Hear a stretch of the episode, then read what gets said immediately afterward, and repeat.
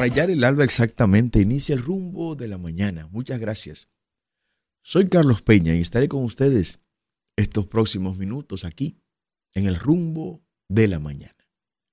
Hoy, un día más que el Dios Todopoderoso nos brinda para vivirlo a plenitud. Así que vívalo a plenitud, conságreselo a Él, entréguele su vida, empezando con este día al Señor y Salvador Jesucristo. Su familia no tiene otro lugar más seguro que estar en las manos de el Dios de Israel.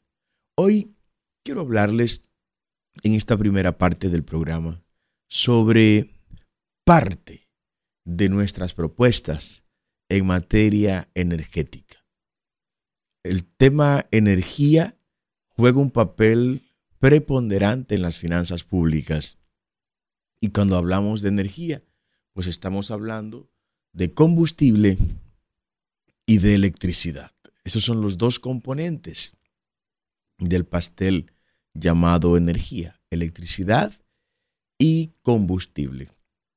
La factura petrolera dominicana supera los 5 mil millones de dólares al año. O sea, los dominicanos tenemos que enviar fuera del país más de 5 mil millones de dólares para obtener nuestros eh, insumos energéticos que nos permitirán tener los generadores de electricidad operando, tener los vehículos de nuestro parque vehicular funcionando y tener el combustible para nuestro desempeño comercial, empresarial e industrial. Esta factura petrolera que supera los 5 mil millones de dólares es equivalente al 50% de lo que recibimos por concepto de remesas por parte de nuestros compatriotas de la diáspora. O sea, el componente energía nos quita la mitad del dinero que nos envían nuestros compatriotas de la diáspora de manera tan sacrificial y por lo cual siempre, siempre estaremos inmensamente agradecidos esperando que en algún momento haya un gobierno que esperamos que empiece este 16 de agosto con generación de servidores a la cabeza, que compensen algo a nuestros compatriotas de la diáspora en este sentido. ¿Cómo reducir esta factura petrolera? Muchas medidas que tomar. Reducir esta factura petrolera tiene que pasar por una eficientización del sector eléctrico. Y aquí comenzamos a hablar ya de estas propuestas que desde nuestra plataforma presidencial estamos presentándole al pueblo dominicano. Primero, lo primero que tenemos que hacer es dar señales de que se quiere hacer las cosas bien. Y una muestra de eso es reduciendo los costos operacionales del sector eléctrico. Las tres distribuidoras de electricidad que existen, pues eliminar dos de ellas y operar con una sola distribuidora de electricidad. Con eso nos estaríamos ahorrando cientos de millones de dólares que en un cuatrenio se dilapidan entre esas cuatro, cuatro estructuras que hoy son estructuras al servicio del poder político, al servicio de candidaturas particulares y regionales y antro de corrupción. ¿Cómo vamos nosotros a ahorrarnos eliminando estas distribuidoras? O de manera muy fácil, de manera muy sencilla. Y le pongo un ejemplo. El edificio que alberga las oficinas nacionales de la empresa distribuidora de electricidad del sur, Edesur, paga solo de alquiler 150 mil dólares todos los meses. Sí, así, así mismo como usted lo escuchó. 150 mil dólares todos los meses paga ese edificio que está en la avenida Tiradentes por concepto de alquiler. Una aberración. Un pueblo humilde, pobre, económicamente hablando, un pueblo desangrado de los impuestos y que haya que pagar por una edificación 150 mil dólares todos los meses. Bueno, eso es imperdonable. Empezando por ahí, cositas como esas nos ahorraríamos. Pero cada distribuidora tiene un director de, de compra, un director comercial, un director de pérdida, un director de planificación, un director de todo, triplicadas las funciones, eliminadas, una sola para todo el país. Es un país muy pequeño, territorialmente, un país muy chiquito, para tener esta hipertrofia en el plano administrativo. Solo por ahí ya usted comienza a ver todo lo que nos ahorraríamos. Aunque no está el gran ahorro ahí, pero el pueblo vería, óyeme, hay una señal real de que esta gente quiere hacer las cosas, las cosas bien. Lo segundo que haríamos desde el sector eléctrico es revisar los costos de producción de la energía eléctrica. Aquí no ha habido una auditoría real de esos costos. Aquí no se sabe realmente qué le cuesta al sector de generación eléctrica producir un kilovatio hora. No lo sabemos. Son números opacos, son números misteriosos. Ningún gobierno se ha atrevido a hacer una real auditoría de costos para evaluar si lo que se le está cobrando a las distribuidoras de electricidad por la energía que reciben realmente responde a una lógica comercial, a una lógica de costos de producción. Si eso responde a caprichos compensatorios del sector generación, por lo menos de algunos generadores, en complacencia con el gobierno de turno, y entonces como tengo sobrecostos ahí, cobro por encima de lo que debo cobrar y esos excedentes lo comparto con quienes gobiernan para sus campañas electorales. Eso, tiene que terminar. ¿Cómo vamos y qué pretendemos encontrar en una auditoría real de costos en el sector de generación? Bueno, nos vamos a encontrar con generadores de electricidad que todavía están cobrando cargo por capacidad. El cargo por, la, por capacidad instalada es un pago que se hace a ciertos generadores, aún estando ellas, esas generadoras, apagadas, como manera de ellos conservar o tener la posibilidad de continuar pagando el financiamiento en el que incurrieron para instalarse. Esto tiene sentido si se trata de tecnología nueva, de tecnología eh, barata en términos de la, del precio al que van a producir la energía eléctrica y si responde a los planes de expansión del sector eléctrico. No aplica para la barcaza de la corrupción que este gobierno de basura trajo para ir para los negros de Asua.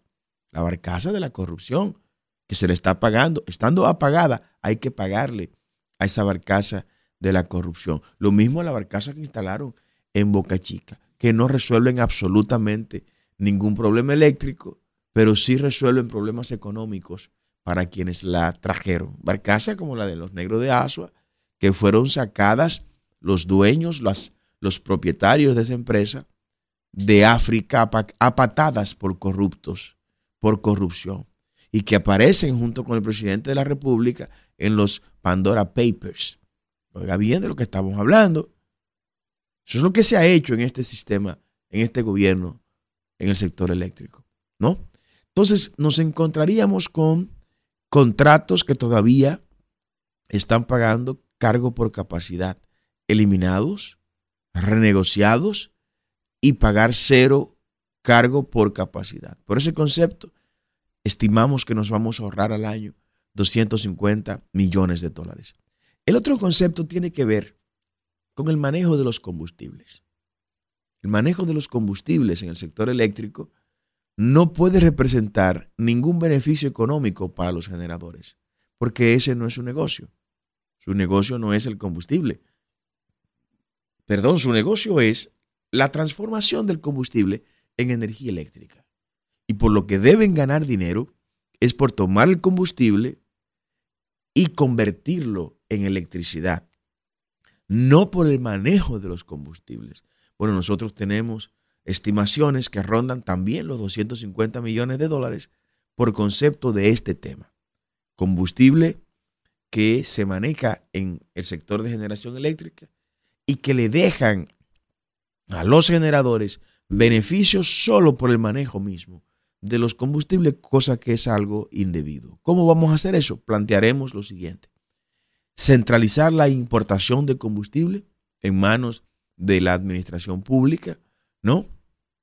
Y suministrar el combustible según las características que el diseñador de cada una de las plantas haya establecido, el nivel de heat rate eh, correspondiente, el nivel de el otanaje suficiente, el nivel de azufre suficiente, o sea, la, la capacidad, como dije, de conversión calorífica suficiente, adaptado a lo que la placa de diseño establece para no dañar esas unidades.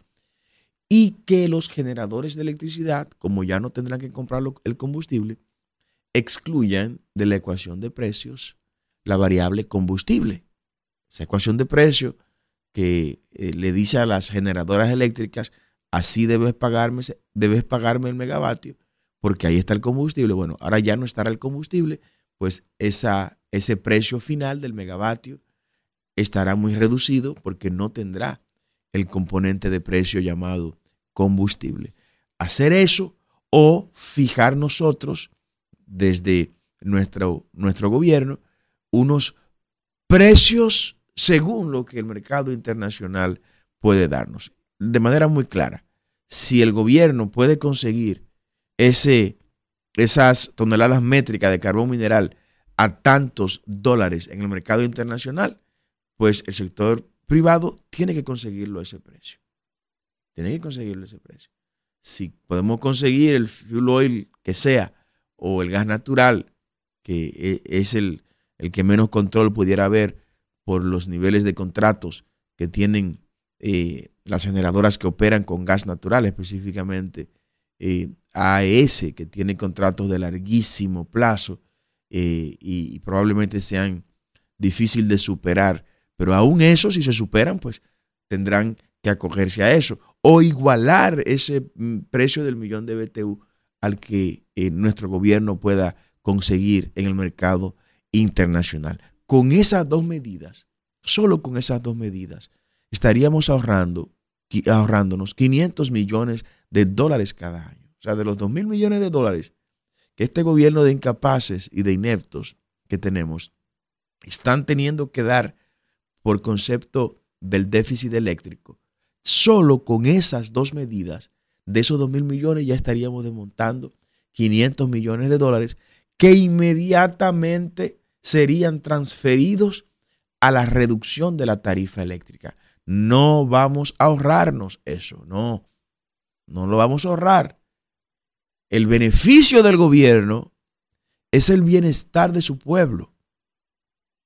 O sea, que el pueblo esté bien, que el pueblo coma, que el pueblo viva bien, es el mayor beneficio, la gran ganancia de un Estado es que su gente esté bien.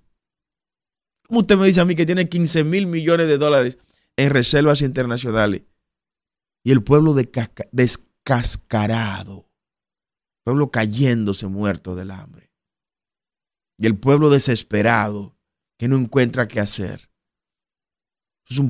Eso es, una similitud de un padre irresponsable los muchachos deshidratados, desnutridos, llenos de enfermedades, muriéndose de todo tipo de malestares. Y el tipo dice que tiene un millón de pesos en el banco. Esto es un irresponsable, esto es un charlatán. Su familia descacarada, muriéndose de hambre, pasando vergüenza. Y usted tiene un millón de pesos en el banco guardado. Al anticristo se lo está guardando. Dele comida a su familia. Deja que se mueran sus hijos, su esposa, irresponsable. Eso es lo mismo que está haciendo el gobierno. Ah, me jacto de que tenemos las reservas internacionales más eh, grandes de toda la historia. Unos irresponsables, inhumanos. Unos desconsiderados son. Los niños ha aumentado, aquí ha aumentado la desnutrición en la niñez en este gobierno. Aquí se está cogiendo prestado para comer. 49% de los dominicanos coge dinero prestado para comer. Ay, el gobierno dice que tiene 12 mil, 13 mil millones de dólares en reserva internacional. ¿De qué sirve eso? ¿De qué sirve eso? Y lo peor es que si fueran reservas internacionales, producto del trabajo, producto de la producción interna, producto de los ahorros y de la eficiente ejecución de las políticas públicas y presupuestarias, usted aplaudiría a esta gente. Pero no. Reservas internacionales de dinero prestado. Usted está cogiendo dinero prestado para meterlo al banco. Y no, un dinero prestado que me, ah, bueno, me cogí un millón de pesos prestado. Me lo prestaron a una tasa de un 2% anual y yo lo metí en el banco y estoy ganándole un 5% anual. No, no es eso, no es que me estoy ganando. No, no, no. Para nada. Para nada. Son préstamos caros para eso. Usted es un gran irresponsable. Usted fracasó en lo que a política económica respecta desde su gobierno. Entonces, con estas medidas, tendríamos 500 millones de dólares que irían directamente a reducir la tarifa eléctrica de los dominicanos. Eso es innegociable. En cuanto al tema de la diversificación de la matriz energética, bueno, indefectiblemente hay proyectos que tendrán que ejecutarse, hay algunos que están en, en vía de ejecución, las licitaciones que se entregaron, que se adjudicaron en Manzanillo, las revisaríamos todas. Tenemos serias dudas de la transparencia de esos proyectos que se adjudicaron en Manzanillo, serias dudas, profundas dudas. Esos proyectos adjudicados en Manzanillo, allá en Montecristi, deben ser evaluados, deben ser revisados. Se le entregaron condiciones y beneficios que van en detrimento de otros generadores eléctricos que producen en mejores condiciones que los que van a producir esas generadoras cuando entren en el 2032, ¿no?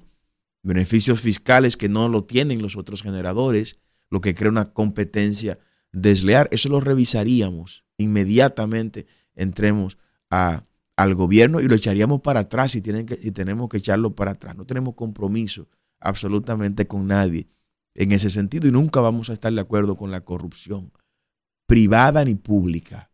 Así de simple como nos están escuchando, ¿no? Pero hay otros proyectos, como por ejemplo la central paralela que hay que instalar en Punta Catalina, que sería en este caso a gas natural, utilizar las facilidades que tiene Punta Catalina eh, en ese espacio. Hay una, un espacio para una subestación que permitiría evacuar 900 u 800 megavatios adicionales las líneas de transmisión que están instaladas allá desde Punta Catalina soportan unos 900 megavatios más para evacuarse a través de esas líneas de transmisión. Instalaríamos esos 800 megavatios, en este caso a gas natural, daríamos prioridad en ese sentido a las empresas eh, generadoras eh, de electricidad en República Dominicana que tienen experiencia en la producción de energía eléctrica con gas natural, ¿no? Eso por ahí. Por otro lado, en lo que tiene que ver con la diversificación de la matriz energética, instalaríamos 15 mil megavatios en paneles solares flotantes. Aquí reitero esta propuesta que ya la hemos colocado en un eh, spot publicitario que está en nuestras redes sociales Carlos Pena RD. Estos 15 mil megavatios estarían colocados en paneles solares flotantes encima de las aguas de los embalses de nuestras presas y utilizando el 10% de la superficie del lago Enriquillo. ¿Por qué lo haríamos flotantes? Primero, para no reducir el espacio terrestre que tenemos en República Dominicana. Aquí no podemos reducir ni un solo metro cuadrado de nuestra tierra. Somos apenas 48 mil kilómetros cuadrados, ¿no? Tierra con vocación agropecuaria hoy está siendo desmantelada para instalarle paneles solares. No, vamos a colocarlo encima de esas masas eh, de agua. Con eso vamos a lograr dos propósitos. El primero, ese que hemos dicho, no reducir nuestro espacio productivo en República Dominicana en materia agropecuaria. Y segundo, vamos a aumentar la eficiencia de esos paneles a vida cuentas que como van a estar encima de una masa de agua, estarán siempre refrigerados. Y al estar refrigerados desaparece lo que se conoce en física como el efecto Joule, que es el calentamiento que produce pérdida de energía en los dispositivos que la producen, producto, reitero, del calor que de forma natural se genera en esos ciclos de producción. Desaparece el efecto Joule, por lo cual aumentaría la capacidad de esos paneles solares entre un 20 y un 25%. ¿Qué haríamos con estos 15 mil megavatios si en República Dominicana tan solo tenemos una demanda de 3 mil megavatios? Primero, abasteceríamos, abasteceríamos la demanda nacional, 100% de la demanda nacional.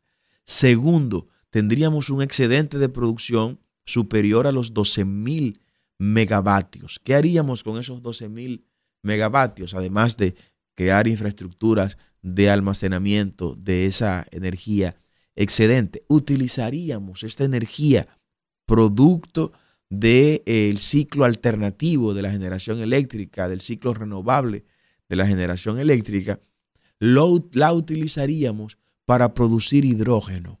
En este caso sería hidrógeno verde. ¿Por qué verde? Bueno, porque viene de fuentes de generación eléctrica alternativa, como serían esos paneles solares flotantes. Con este hidrógeno verde, que es muy sencillo, a través del proceso de hidrólisis, hacemos atravesar el agua por la electricidad que producirán estos 12.000 megavatios. ¿Y cuáles aguas vamos a atravesar? Bueno, la de nuestros ríos antes de desembocar a nuestras masas oceánicas. Entiéndase, todos los ríos que están en la margen norte de la República y que van al Océano Atlántico, como todos los ríos que están en la costa sur de la República, que van al Mar Caribe, antes de desembocar, pues represaríamos esos ríos, todos, no los voy a enumerar porque son, son bastante, pero crearíamos instalaciones para represar esas aguas después que ya han cumplido esas aguas todo su ciclo de mojar nuestras tierras en todo el territorio nacional, de abastecer de agua potable a nuestra gente, de abastecer eh, de agua para la producción agropecuaria, de haber producido energía eléctrica en nuestras hidroeléctricas y ya lo que van es a perderse a la mar. Pues bueno, antes de que entren al mar Caribe o al Océano Atlántico, lo represaríamos. Al represarlo, tendríamos esas aguas disponibles para atravesarla con energía eléctrica a través de procesos que ya existen, que ya operan, que ya funcionan, ¿no? Y como estamos produciendo energía eléctrica barata, a costo muy mínimo con los paneles solares que no nos van a costar, y es bueno aclarar esto, el pueblo dominicano no tendrá que buscar ni un solo centavo para instalar esos 15 mil megavatios, ni un solo centavo para construir las subestaciones a través de las cuales se van a evacuar esa energía, ni un solo centavo para la construcción de las líneas, de las líneas de transmisión a través de las cuales se transportará esa energía. Ya tenemos los contactos, ya tenemos las conversaciones con grandes inversionistas internacionales, fabricantes de esta tecnología, líderes a nivel mundial de esta tecnología, para el mismo 16 de agosto estar en la Asamblea Nacional con nosotros, presentándose para el 17 comenzar esta gran revolución energética que haremos de República Dominicana. Entonces, no nos costará un centavo. Ellos lo harán a, todo costo, a cambio, evidentemente, de Power Purchase Agreement, ¿no? De contratos eh, que se conocen como, como PPA, que estamos total y absolutamente dispuestos a otorgárselo por 15, 20, 30 años, según la corrida financiera así lo establezcan. Entonces, desde ese punto de vista, nosotros vamos a utilizar esos excedentes, esos 12 mil megavatios excedentes, para convertir esas aguas que están a minutos de entrar a nuestras masas oceánicas en hidrógeno, y en este caso hidrógeno verde. Luego de tener este hidrógeno verde, nos convertiremos así en la primera potencia de América en producción de hidrógeno verde. Nos convertiríamos en una potencia energética que comenzaría a exportar hidrógeno verde. Oiga de lo que estamos hablando. Entonces vamos a abrir las puertas a los, eh, a los fabricantes internacionales de dispositivos para la conversión de vehículos tradicionales, convencionales, que utilizan combustibles fósiles para que aquí en nuestro país se construya, se diseñen esos dispositivos que permitan utilizar hidrógeno verde en lugar de gasolina. Hidrógeno verde en lugar de fuel oil número 2 o fuel oil número 6. Las motocicletas, que tenemos 4 millones de motocicletas en República Dominicana, pues abriremos las puertas para que la tecnología venga acá y se instale con 15, 20 años de exoneraciones totales de impuestos para que esas motocicletas se le agregue un dispositivo que en lugar de usar gasolina convencional que tenemos que importar, pues utilicen el hidrógeno verde que producimos en República Dominicana. Lo mismo para los vehículos eh, de, cuatro, de cuatro gomas, los carros, los camiones y todos los, y todos los demás vehículos de esa naturaleza, que se genere, que ya existe. Yo no estoy inventando nada. Aquí no se está inventando nada nuevo. Lo que estamos haciendo es demostrándole a los dominicanos que podemos hacer de esta nación una potencia y dejar de ser una cenicienta para convertirnos en una verdadera y real potencia de la cual viva el pueblo dominicano orgulloso y no tengamos que irnos, como quiere el 70% de nuestros jóvenes, largarse de este país. Haremos del hidrógeno verde para República Dominicana lo que es el petróleo para los Emiratos Árabes. Eso lo vamos a hacer nosotros sabemos cómo hacerlo, nos formamos para esto, nos dedicamos a este tema para hacer de República Dominicana lo que Juan Pablo Duarte quiso, que sea siempre nuestra nación. Esto va a permitir que en lugar de nosotros tener que importar 5 mil millones de dólares por concepto de nuestra factura petrolera, nos convirtamos en exportadores netos de combustible además de darnos, gracias a Dios, total y absoluta independencia energética, que traerá como consecuencia cosas como la siguiente.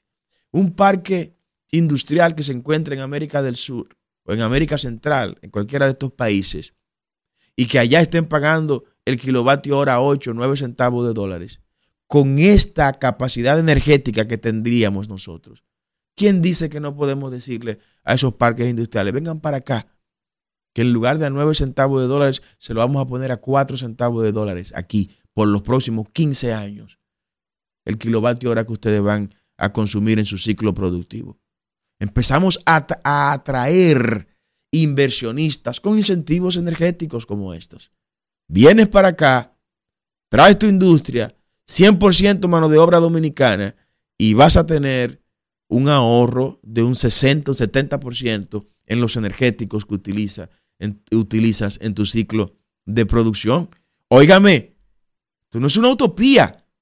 No, y si lo fuera, como, dice, como dijo don Eduardo Galeano, Galeano, lo bueno de las utopías es que nos mueven a siempre seguir adelante, a avanzar, a caminar hasta alcanzar nuestro ideal, pero no lo es. No lo es. Estoy hablando de tecnología, estoy hablando de ciencia, estoy hablando de ingeniería, estoy hablando de energía, estoy hablando de lo que existe y que a usted se lo han estado ocultando.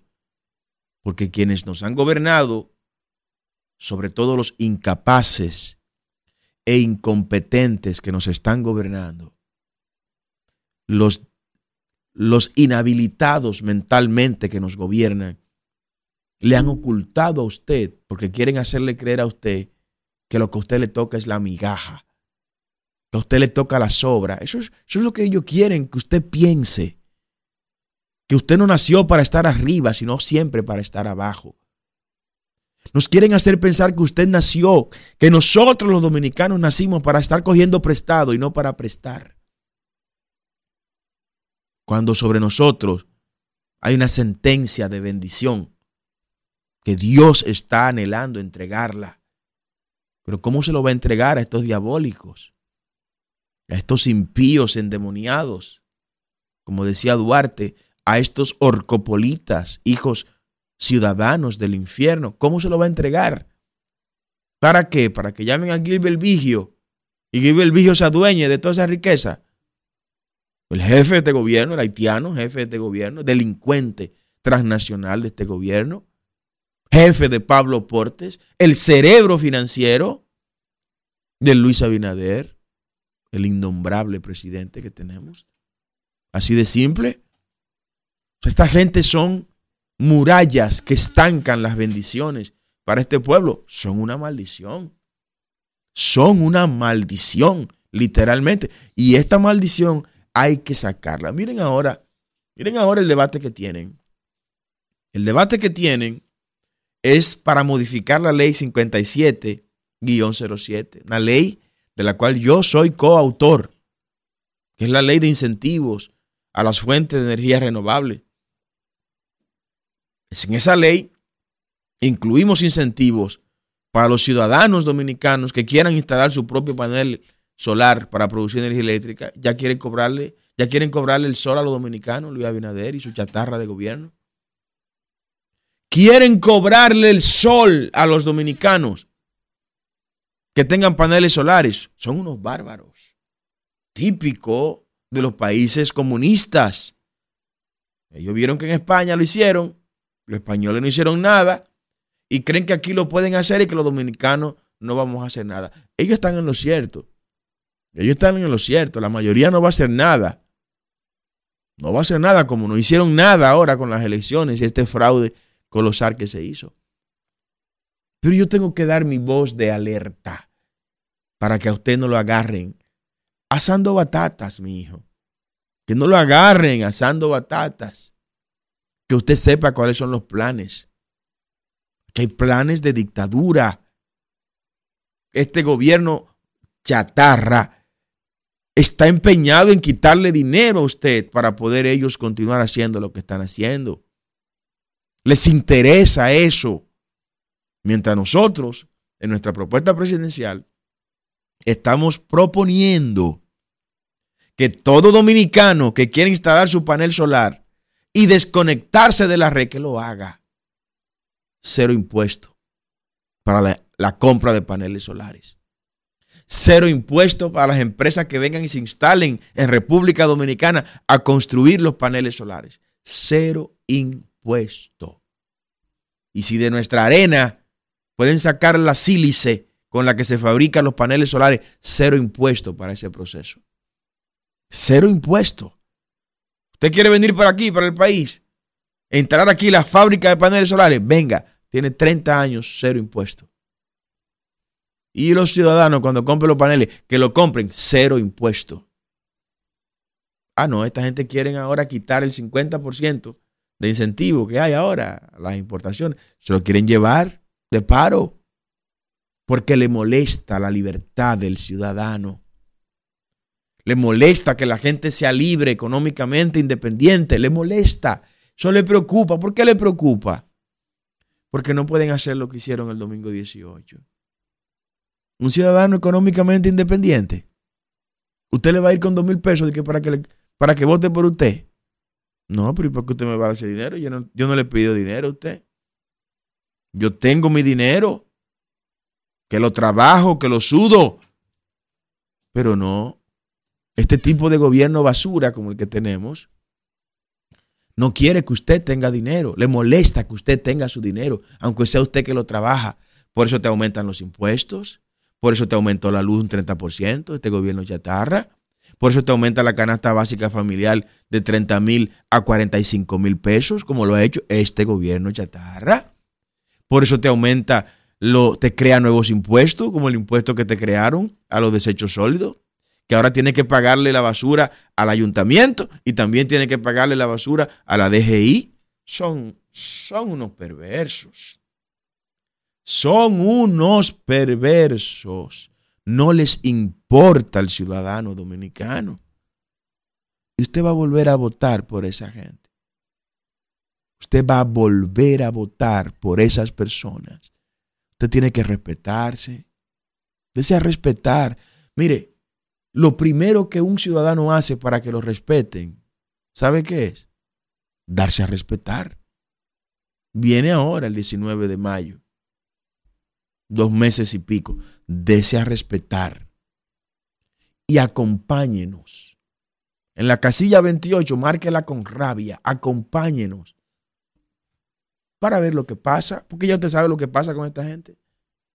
Pruebe lo nuevo, lo único diferente que tiene el sistema en este momento, que es generación de servidores. Yo quiero que la gente hable, Isidro. Llámenos, dé su opinión, comparta con nosotros lo que usted piensa. 809 682-9850. Llenas de una vez las líneas. Gracias, Señor, por esta audiencia. La línea internacional 1833-380-0062. Buenos días. Sí, Carlos, buenos días. Buen día, buen día. Carlos Luis Hotel de Santo Domingo Este. Un abrazo, Luis. Amén. Carlos, mire, un, una, tiene que ser degenerado, un pobre que sea degenerado para ir a votar por Luis Abinader Corona ahora en mayo. Este hombre es un destructor. Todo lo que habla es mentira, engañando al pueblo, pero gracias a Dios el pueblo dominicano ha abierto los ojos. Este hombre es un pedazo de traidor. Usted ve lo que hizo en la frontera. Los guardias le hicieron el canal, allantó, metió los guardias, las Fuerzas Armadas a pasar trabajo para la frontera y nada logró, porque es un gobierno de allante y movimiento, que todo lo que hable mentira, pantalla, así según surgió, que surgió a través del narcotráfico del bajo mundo, así mismo se ha comportado con los dominicanos pobres. Mire, le metió 170 pesos a la funda de cemento, porque él es el mayor productor de cemento. Ahora viene con el problema de la energía solar. Eh, eh, vio al DNI tiene tiene la juventud que no se puede enamorar a la juventud por el teléfono porque están todos bloqueados el DIN de Trujillo lo tiene a través de, ahora lo mudó para el nombre del DNI. O sea, este es un gobierno que el pueblo dominicano tiene que apoderarse ahora en mayo para sacarlo. Ahí vi un bocaguá diciendo que, que él tiene un 57. Mire, al día Abinader aquí no llega un 35%, porque él cogió un millón y pico, un millón casi 800 mil votos. Con eso no se gana elecciones y metió todo el dinero del Estado, lo metió. Gracias, Luis. Qué brillante participación. Buenos días. Muy buenos días, Carlos Peña, Cristino Alejandro Canelo desde Santiago. El hombre de la visión de águila. Adelante, Cristino. yo pensé el 27 de febrero que yo estaba en Luxemburgo o estaba en Holanda. la verdad es que uno tiene que escuchar cosas. Eh, tú sabes que mi, usted sabe, Carlos, que en mi campo le decían al habla muy mentiroso, le decían, diablo, qué guayaba. Luis tiró un paquete de guayaba injerta. Brillante, Cristino. Buenos días, diga usted. Buen día, don Carlos Juan López por acá. Un abrazo. Un abrazo, Juan. ¿Por qué le daremos gracias a San Abinader en el día de hoy? Vamos a darle gracias, don, eh, don Carlos, al señor presidente por ese discurso de falsedad y de mentira, don Carlos. Qué brillante. y, este le voy a dar detalles, don Carlos, porque es que se omitieron las la cosas que sí hizo y se habló de todo lo que no hizo, porque todo el mundo sabe que es el gobierno que menos inversión ha hecho en, en capital, menos inversión de capital. Pero ¿qué pasa? Que Abinader no menciona en el discurso el dinero que se gastó comprando cédulas. No, no ha dicho en el discurso todo el dinero que ha gastado de pensiones, comprando oposición y, comprando dirigentes. Entonces, si no menciona lo que hace, y, entonces dice lo que no hace, es falso todo lo que dice o no. Brillante, brillante. Juan, buen día. Buenos días, buenos días. ¿Cómo están? ¿Cómo estamos? Un abrazo, díganos, adelante, las líneas repletas. Bueno, hermano, la verdad es que yo no había visto un gobierno tan desacreditado en el seno del pueblo. Hmm. No lo había. Ayer vi, anoche vi un video de una, una joven que se llama La Tora, diciéndole de todo al presidente de la República y diciendo las barbaridades a las que este señor presidente ha ha sometido ante el pueblo dominicano. De verdad que el 19 de mayo vamos todos en fila a llevar a nuestras personas para sacar esta pandemia narcotráfica de, que, nos, que nos desgobierna. Brillante participación. Muchas gracias. Buenos días. Buenos días, Brito de las Américas, don Carlos. ¿Cómo está todo? Un abrazo, Brito. Todo bien por acá. Eh, don Carlos, mire, podemos decir todo lo que digamos, podemos hacer todo lo que quisiéramos hacer, pero si no motivamos a la ciudadanía que vaya a votar de manera masiva, no estamos en nada. Y e, es así. La campaña de la Junta Central Electoral incentivando al voto es muy, pero muy pobre. Entonces, los partidos políticos son los que tienen que tirarse a las calles a motivar a la gente que vaya a votar, que vaya a votar, que no se quede en su casa. Es la única salvación que tenemos. Excelente, excelente. Buenos días. Y buenos días. Adelante, adelante. Tiene que tirarse a la calle a votar masivamente, como dice Brito, aquí para sacar este de gobierno Carlos, este mata pobre, este asesinato, asesino de los pobres. Mira ese militar que mataron saliendo de ahí del defensa. Óigame. A la entrada de Liberación. Qué pena. Y el gobierno no ha dicho nada, porque a Luis Abinader Corona no le interesa lo, lo, del pobre. Mire, mataron a ese militar, fue un perro que mataron, porque este gobierno, la Fuerza Armada, es un perro, son perros para él. Qué barbaridad. Buenos días, diga usted, las líneas repletas, adelante.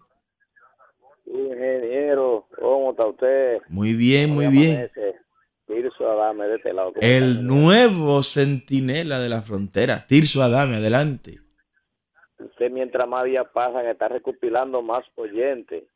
No, eh, eh, amigos todos. Este es un, toque de queda a nivel nacional. La gloria es de Dios, Tirso. Adelante. Un saludo, un saludo especial para mi amigo de infancia que siempre me dice que lo oye, Danubio García de San Juan de la Maguana. Un abrazo a Danubio. La última vez que lo vi estaba en Austria.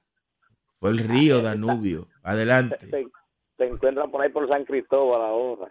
Adelante. Pues, ingeniero, estamos, estamos llamándole porque si la República Dominicana a nivel municipal va a pasar lo que pasó aquí en Comendador, que por 1.747 votos de diferencia pagaron tantas decenas de millones de, tantas decenas de millones de pesos incluyendo lo que gastó personalmente el candidato del PRM Lidiano Morillo. Aparte de eso todo lo que estaban alrededor de él por los negocios que hay en Comendador que pertenecen al ayuntamiento que lo van a conseguir esa gente gastaron muchísimo dinero. También aparte también del gobierno tantas decenas de millones de, de pesos para esa para esa, esa, esa diferencia de, ciento, de 1.747 votos. Espero que la República Dominicana tome carta en el asunto porque dice, dicen allí Bukele que el que compra para ganar, gana para robar. Gracias, Tirso. Buenos días, adelante, las líneas repletas. Diga usted. Buenos días. Sí. Carlos, usted ha sido un abanderado desde mucho tiempo atrás de eh, no utilizar los fondos de la Junta Central Electoral para los partidos políticos. Así es. Usted mantiene esa eh, dinámica, porque ahora supongo que a su partido le van a dar algún dinero. ¿Usted lo va a recibir ese dinero o va a rechazarlo para ser consistente con su predicamento? nosotros vamos a continuar nuestra campaña de que a los políticos los financien los miembros de los partidos y no el pueblo dominicano. Buenos días, diga usted. Buenos días, buenos días. Carlos Peña, confesor Martínez, Santo Domingo Este. Un abrazo, confesor. Cuéntenos. La verdad es que tengo casi 70 años de edad. Yo no había visto un discurso de un presidente que no dijo una sola verdad, toda mentira al pueblo, hablando de crecimiento económico, hablando de grande obra cuando no se ven en ningún lado. y un gobierno que coge una tarjeta que eran para diciembre y le tiende el fecho de, vencimiento hasta junio y andaban en esa campaña con los puños de tarjeta dándole en la puerta de los callejones. Y, bolsita de droga, y bolsita de droga este también. pueblo no recapacita y elige este presidente mentiroso, aquí vamos a llorar lágrimas de sangre con este régimen arriba. Un limoncito cuesta en un mercado 15 pesos. Pero este hombre hablando de que hoy todo, todo está más barato, todo está... Pues eso estará loco, ¿será? Un enfermo mental. Tiene una desconexión mental. Buenos días, diga usted. Buenos días, Carlos. Sí. No, no, no hacemos nada con tal cacareando tanto en la radio, en las redes, diciendo que hay que sacar al gobierno cuando no llevamos lo primero que es la familia y los vecinos votar. Tenemos que incentivar el voto y también con la juventud. Así es. Porque la juventud está muy podrida.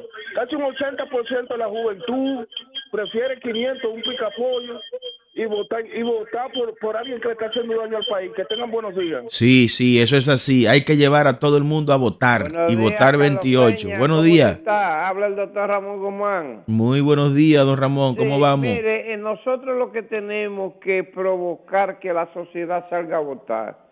Porque la gente del PRM y Luis Abinader, eso es lo que no quieren. Porque ellos tienen terror al pueblo. Ellos saben que si la gente sale a votar, ellos se van de ahí. Porque no es posible que el 22% de 100 se convierta en mayoría. Entonces, esta sociedad, la democracia, necesita que los dominicanos y las dominicanas el 19 de mayo salgan a votar para sacar esta peste blanca que está matando a la sociedad. Mira como ese, e- e- ese teniente ya ni ya la delincuencia ni siquiera respeta a los militares. Ahora a los militares que está matando la delincuencia para quitarle su arma. Eso en República Dominicana, ingeniero, nunca se había visto. Así- Pero la es. delincuencia y la pobreza hace que eso se produzca. Entonces, vamos a llamar a la sociedad dominicana que salga a votar para sacar a Luis Abinader y todos esos ladrones y narcotraficantes del gobierno. Esa es la realidad. Muchas gracias y que Dios me le bendiga. Tremenda llamada. Diga usted, las líneas repletas, no cesan. Adelante, buen día. Excel- excelentísimo Carlos Peña, ingeniero, ¿cómo está usted? Un abrazo, un abrazo. Le habla Carlos Pe- Carlos de la Rosa de Mano Guayabo. Eh, a todos los dominicanos que no votaron en las municipales, por favor, los invito que el 18 de, ma- de, ma- de ahora de mayo, el próximo mayo ahora, que vamos todos a votar, por favor. Cada quien vote por el candidato que entienda. Yo voy a votar por Luis Abinader. Bueno, ese es su derecho a equivocarse de nuevo. Buenos días. Carlos, no entendí. ¿Usted va a tomar o no va a tomar el dinero de la Junta? ¿Sí o no? Oh, pero qué presión tiene el call center del PRM. Sigan llamando. Adelante, buenos días. Está muy, está muy preocupado ellos, Carlos. Fidel Guzmán, Santo Domingo Este. El ya- chucho de Santo Domingo Este, Fidel, adelante. Carlos, quiero que tú en cualquier momento eh, eh, nos ponga, si, si, si que tú confías, que tú hagas un planteamiento sobre la Junta Central Electoral para el proceso presidencial, porque verdaderamente lo que pasó ahora en esta compra vulgar y asquerosa, usando todo el dinero del Estado, abriendo el banco de reserva para dárselo a estos dirigentes del, PRM, si, ¿cuál es tu, tu visión sobre lo que podría pasar con esa Junta, eh, eh, eh, Central Electoral para la presidencial? Y para terminar, viendo el, el, el, el discurso del país, eh, eh, eh, en el País de la Maravilla, señor presidente.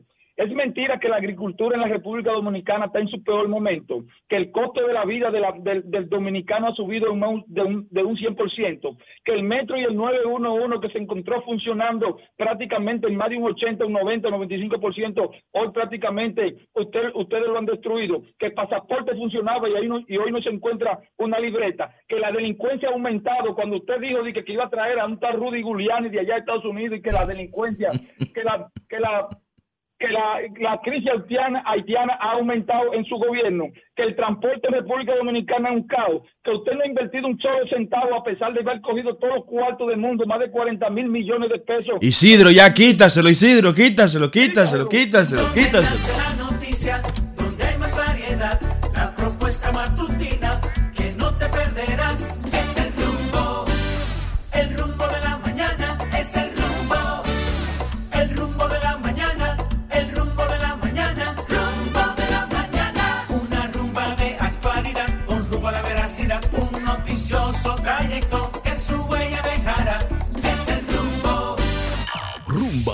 98.5, una emisora RCC Media.